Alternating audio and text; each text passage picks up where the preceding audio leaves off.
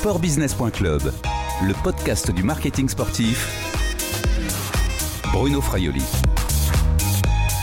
Bonjour, pendant cette période de confinement en France, Sport Business Club a décidé de faire la tournée des acteurs du marketing sportif. Bonjour Émilie Loua. Bonjour Bruno. Vous êtes ancienne joueuse professionnelle de tennis. D'abord, comment allez-vous? Bien. Je suis euh, confinée euh, chez moi avec euh, mon mari et mes enfants à Boulogne-Billancourt et bah, pour, pour le moment tout se passe très bien. Le sport mondial est à l'arrêt à cause de cette pandémie du coronavirus. Alors le tennis également, hein. tous les tournois depuis mi-mars ont été annulés, même les majeurs, puisque Wimbledon, on, l'a su il y a quelque temps, a annoncé également l'annulation de son édition 2020, ce qui est historique. Alors Roland Garros en revanche a été reporté à, la rentrée au début de l'automne, c'était du 20 septembre au 4 octobre maintenant. Déjà d'ailleurs sur ce, sur ce report, Émilie Lois, c'est une bonne chose euh, ce report de Roland Garros? Bah, de toute façon, si on veut espérer que Roland Garros se joue en 2020, il fallait euh, incontestablement euh, le reculer. C'est chose faite. Après, j'espère de tout cœur que que l'édition 2020 aura lieu. Ça voudra dire que bah, le monde entier est, sain entre guillemets et que cette épidémie sera derrière nous. Donc, je crois que voilà, si Roland Garros est amené à, se jouer. Ça va dépendre aussi de l'US Open. Si l'US Open, là, ça va être aussi euh, déterminant, se euh, joue. En tout cas, faut espérer que, voilà, à la fois pour tout le monde, à la fois pour, euh, pour les personnes, ça voudrait dire que, bah, que tout le monde est en forme et que tout est, est rentré dans l'ordre. Et puis après, pour les joueurs, pour les joueuses, pour les organisateurs, pour les sponsors, en tout cas pour tout l'écosystème du tennis. Donc, espérons que tout se passe bien et qu'à la rentrée, on reparte sur de très bonnes bases. Oui, parce que cet écosystème du tennis, quand même, vous le connaissez euh, quand même assez bien. Euh, organiser Roland Garros, c'est aussi quand même garantir aussi un minimum de ressources au, tennis français. Le, tournoi est essentiel hein, pour le tennis national. Bah, après, il est essentiel, euh, mais je crois que là, on est euh, là, on va un petit, un petit peu loin dans la réflexion. Je crois que faut réfléchir vraiment à terre à terre et step by step, c'est-à-dire que déjà que, que la santé de, de tout le monde euh, aille bien, que ce virus vraiment disparaisse le plus rapidement possible. Et après, on verra quant à quant au quant à Roland Garros. Le tournoi génère énormément de énormément d'argent, donc donc voilà, c'est important. Mais au-delà de tout ça, c'est aussi, moi, je pense à la limite, c'est pas une une partie qui, me concerne. Moi, je, en tant qu'ancienne joueuse, c'est vrai que je pense surtout aux joueurs et aux joueuses qui là aujourd'hui euh, sont confinés et ne peuvent pas en fait euh, bah, faire leur passion et vivre de leur passion. Donc euh, c'est vrai que si au bout du tunnel ils peuvent apercevoir l'US Open et Roland Garros, ne serait-ce que pour le, bien mental et puis pour voilà pour les objectifs de chacun et puis ce serait bien que qu'on arrive à, jouer ces deux tournois euh, du Grand Chelem. Après, pour tout ce qui est des, revenus, tout ce qui est écosystème, le, le financier, c'est pas un, un, dossier, une partie en tout cas que je maîtrise. Émilie, je le disais, vous avez été joueuse professionnelle, 27e euh, mondial, vainqueur euh, de la Fed Cup en, 2003.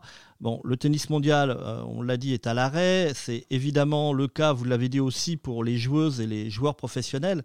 C'est quand même un petit peu plus difficile parce que pour eux, pour une très grande partie d'entre eux, les tournois, les primes des tournois sont les seules ressources financières euh, c'est comme ça que, se passe euh, l'écosystème des, joueurs professionnels de tennis c'est les seules ressources, les seuls revenus. C'est vrai qu'on parle beaucoup de, sponsoring, euh, mais bon, les, joueurs qui ont des un ou des sponsors, ce sont en général les, joueurs les mieux classés. Après, les joueurs qui sont les joueurs ou les joueuses qui sont un petit peu moins bien classés, il y a aussi des sponsors, des partenaires, certes qui sont moindres, mais qui sont très importants.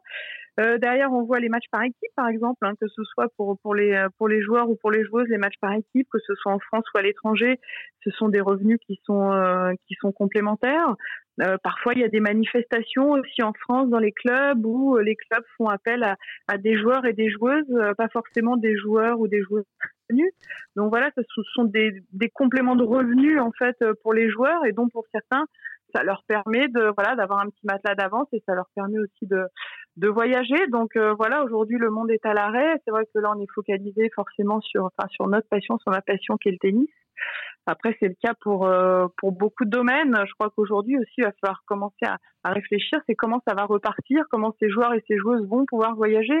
Alors c'est toujours pareil, hein, les joueurs et les joueuses qui, qui gagnent bien leur, leur, vie ou qui ont bien gagné leur vie. Bah pour pour cela, bien évidemment, il y aura pas de il y aura pas de problème. C'est plus pour les, les joueurs qui déjà financièrement avaient du mal à à joindre euh, les deux bouts de plus en plus, euh, même quel que soit le niveau, il y a de plus en plus de staff. Ils sont, il y a les entraîneurs qui, bah, qu'il faut rémunérer. Donc là, c'est il y a une forme de, de, de stand-by. Euh, donc voilà, il y a toutes ces questions qui sont, euh, qui vont être intéressantes à, voilà, à réfléchir, voir comment ils vont s'organiser. Euh, ça va être intéressant, voir aussi s'il y a une solidarité euh, mondiale en ce qui concerne ces joueurs euh, et ces joueuses. Donc, ça va être intéressant de, voir la suite. Est-ce que vous pensez qu'il pourrait y avoir aussi des, conséquences sur le sponsoring?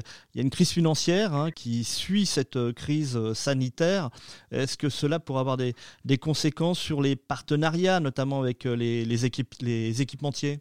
Bah forcément que ça va avoir des conséquences euh, à tout niveau. Euh, ça c'est clair que dans le budget d'une entreprise, le budget qui est alloué au, au partenariat, c'est quoi? Pourquoi le partenariat C'est à la fois c'est pour aider euh, le joueur ou la joueuse, c'est aussi pour avoir de la visibilité sur les, les tournois, c'est d'avoir de la, de la, visibilité également. On peut imaginer que ces, euh, ces budgets soient revus à la baisse. Après c'est comme tout aussi, hein, il y a des très très grosses entreprises voilà, qui investissent énormément. On peut imaginer aussi que leur investissement soit un petit peu moindre. Donc, je, pense qu'à tout niveau, en fait, tous les niveaux seront touchés, même les petits, les petits partenaires qui investissaient, on va, on va dire, à, petite, petite dose, vont, je l'espère, continuer à investir, mais forcément, ce sera euh, revu euh, à la baisse également. Donc, euh, je pense qu'il va falloir qu'il y ait un temps d'adaptation. Ça, c'est une, ça, c'est une certitude. Il y aura un moment de départ, le redémarrage j'espère que ce redémarrage euh, voilà ne durera pas trop longtemps mais je pense que la durée du redémarrage va dépendre aussi de la durée du, du confinement et du fait que bah, tout l'écosystème mondial est, est, totalement euh, à l'arrêt. Donc on peut imaginer que plus ça dure, bah, plus ce sera, ça prendra du temps pour que ça revienne, euh, revienne à la normale. Après, on peut aussi voir que peut-être que par moment, il y avait peut-être pas forcément en tennis, mais même dans d'autres dans d'autres sports, je pense notamment au foot, quelques abus sur des transferts, sur des sur des montants euh, qui étaient euh, qui étaient colossaux. Peut-être que là, on va revenir à quelque chose de plus de plus terre à terre, de plus euh, de plus normal. Donc, mais vraiment, je suis bon, à la fois, je suis triste tout de même de de vivre cette période parce que c'est tout de même une période qui n'est pas normale. Bah après, j'ai bon espoir que cette période permet aussi de retrouver voilà des bases et des valeurs euh, j'ai envie de dire un peu plus je sais pas, mais en tout cas plus plus normal quoi. On était parti un petit peu dans quelque chose de très excessif dans beaucoup de domaines. Là, à mon avis, on va revenir à quelque chose de plus euh, de plus tempéré quoi, de plus euh, de plus plus normal tout simplement. Est-ce que ça pourrait être aussi euh, quelque chose un petit peu plus simple dans la gouvernance du, du tennis mondial hein? Il y a d'un côté l'ITF, la WTA, la l'ATP, les grands chelems. ça pourrait être plus simple, non aussi, non? je sais pas si ça peut être plus simple. Après, c'est vrai que euh, ce sont des, des, institutions qui sont euh, qui fonctionnent pas forcément euh, tout ensemble. Voilà. Après, il y a toujours des rivalités. et je pense que ces rivalités, quelque part, c'est ce qui fait aussi l'histoire l'histoire du sport et c'est ce qui amène aussi du piment. Alors certes, il va peut-être falloir fonctionner un petit peu plus ensemble demain, mais je crois que voilà, chacun aussi après, de toute façon, quoi qu'il arrive, à ses à ces enjeux. Les enjeux sont pas les mêmes aujourd'hui pour l'ATP, pour l'ITF ou euh, pour euh, voilà pour d'autres institutions. Donc euh, il va falloir trouver de la place aussi pour tout le monde. Ça c'est clair, en tout cas pour le maximum de, de personnes, pour le maximum de tournois. Mais il est vrai que j'ai le sentiment que tout va être remis tout de même à plat. Après, est-ce que est-ce qu'ils fonctionneront ensemble ou pas Ça c'est c'est pas vraiment pas mon domaine. Émilie Loin, on va terminer avec des questions un, petit peu plus légères. Vous pratiquez, comme cela est recommandé, une activité physique et sportive à domicile Du tennis peut-être? Dans le salon? Bah, J'essaye avec mes enfants d'avoir une activité euh, physique. Après, c'est, euh, je vous le cache pas que c'est pas évident. Moi, je suis une reneuse, donc j'adore aller courir euh, dans le bois de Boulogne. Depuis le début du confinement, j'ai passé un footing et pas une sortie parce que j'estime qu'on peut, enfin, je peux m'abstenir de, de courir pendant un mois. Voilà, je, je fais abdos, j'essaie de faire abdos, gainage étirement euh, mais c'est pas l'activité ça qui me qui m'excite le plus et qui, qui me donne le plus de plaisir mais c'est juste pour essayer de garder la forme et la ligne.